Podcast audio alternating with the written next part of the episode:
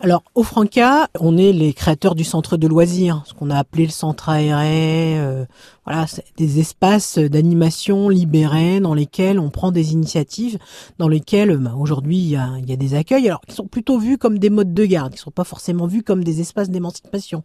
Aujourd'hui, au Franca, on dit tous les espaces sont des espaces éducatifs pour les enfants.